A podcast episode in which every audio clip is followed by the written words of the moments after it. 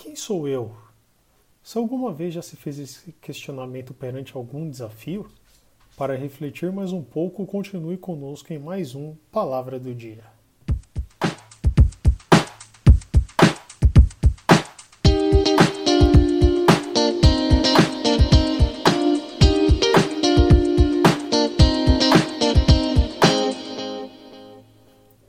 Olá, ouvintes do Palavra do Dia, tudo bem?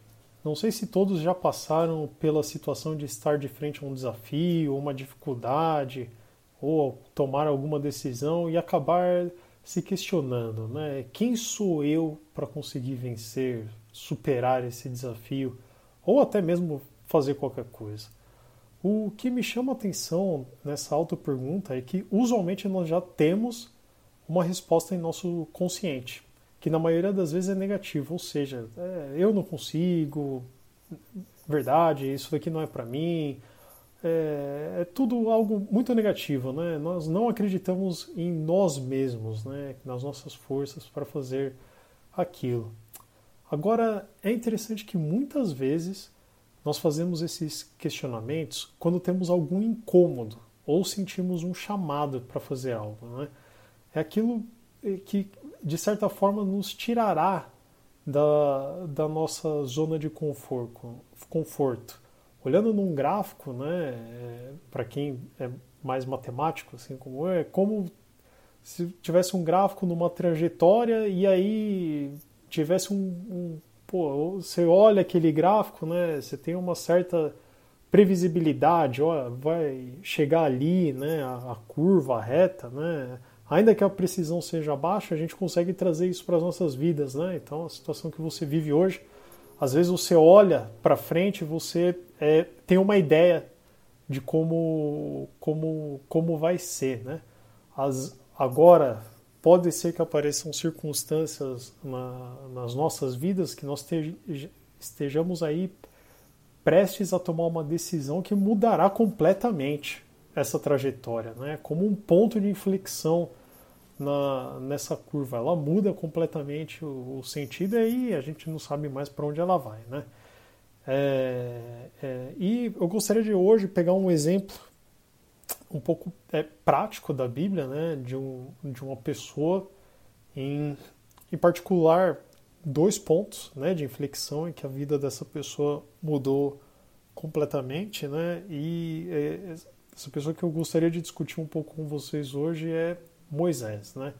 Então, conforme nos relata lá em Êxodo 2 a 10, o Moisés ele foi adotado pela filha do faraó. Ou seja, Moisés ele fazia parte da família real, tinha todos os confortos que se podiam ter naquela época, vivia certamente ali em algum palácio, tinha tudo o que ele desejava, né? Agora, o fato relevante aqui é que no versículo 10 a Bíblia nos diz que Moisés, na, naquela ocasião, né, que ele foi de fato viver ali com a realeza, ele era um menino. Né? E, e, e, e logo na sequência, né, no versículo 11, né, onde Moisés ele tem o seu primeiro ponto de inflexão ali, a Bíblia nos diz que Moisés já era homem, ou seja, entre o versículo 10 e 11 existe uma folga de tempo, né, que a gente não sabe de quanto tempo trata-se na verdade. Né? E então, né, na, na, sequência, né, acompanhando ali o texto bíblico, no versículo 12, Moisés ele acaba é, matando um egípcio que estava ferindo um, um hebreu e o enterra é, na areia. Né? E aí, conforme nos é relatado nos versículos sequentes, né, principalmente no 15 ali, o feito é descoberto por Faraó, Moisés foge para Midian. Né? Ou seja, nesse primeiro cenário aqui de Moisés que a gente está analisando, né, a gente pode ver Moisés como um homem impulsivo, tomou uma decisão sem hesitar, né, e como consequência ele teve que abrir mão de tudo que ele tinha e, e, e fugir. Né? Então esse foi um, primeiro ponto de inflexão ali que mudou completamente a trajetória da, da vida de Moisés homem, né? já, já adulto. E, e, bom, e aí, após esse fato, né, que ele, ele foge, nós podemos ver ali nos capítulos 3 e 4 que o Moisés é, é um homem completamente diferente do que nós vemos no capítulo 2. Né? Moisés já é apresentado um homem é, casado, com filhos, né?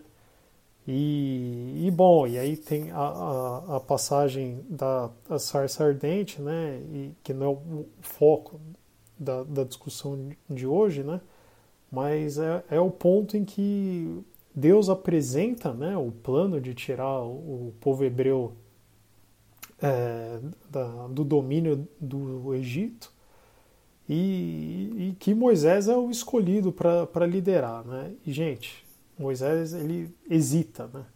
mas não uma vez, mas sim quatro vezes, conforme eu vou ler aqui nos, nos versículos abaixo. Então, a primeira vez, aqui em Êxodo 3,11, diz assim: Então Moisés disse a Deus: Quem sou eu que vá a Faraó e tire do Egito os filhos de Israel? Êxodo 4:1, segunda já.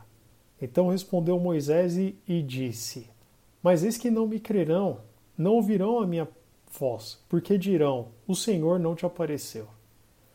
Êxodo 4:10.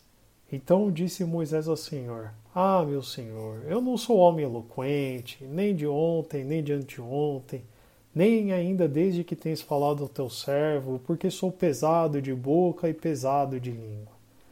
Aí depois em último aqui, é, em Êxodo 4,13, diz o seguinte: Ele, porém, disse: Ah, meu senhor, envia pela mão daquele a quem tu has de enviar. Né? Ou seja, está muito evidente né, que Moisés está relutante em aceitar essa, essa missão de libertar o povo hebreu.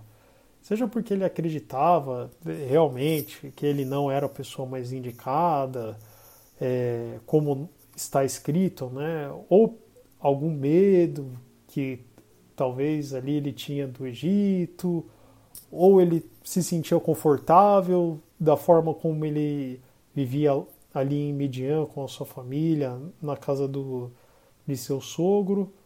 Mas o, o mais importante aqui é que Deus conhecia o coração de Moisés.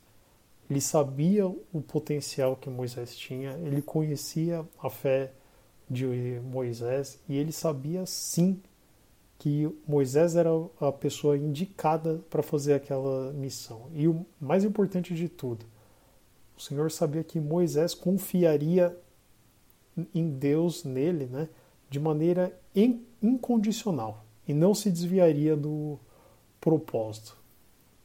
Com base nisso, né, gente, então esse foi o segundo ponto de inflexão aí, quando Moisés aceita a, a missão e, e vai para o Egito preparado aí por Deus, né?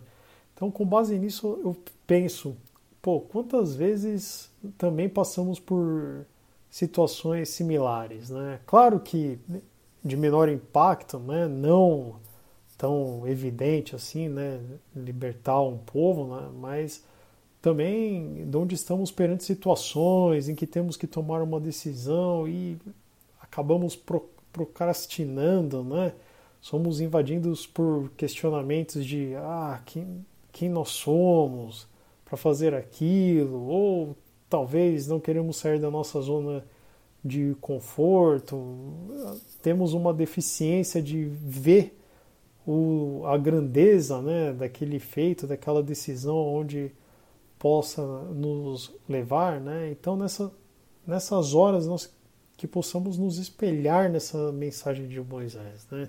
Essa passagem aqui que a gente acabou de ver, crente de que o mesmo Deus que disse a Moisés em Êxodo 3:2, eu sou contigo, é o mesmo que está conosco.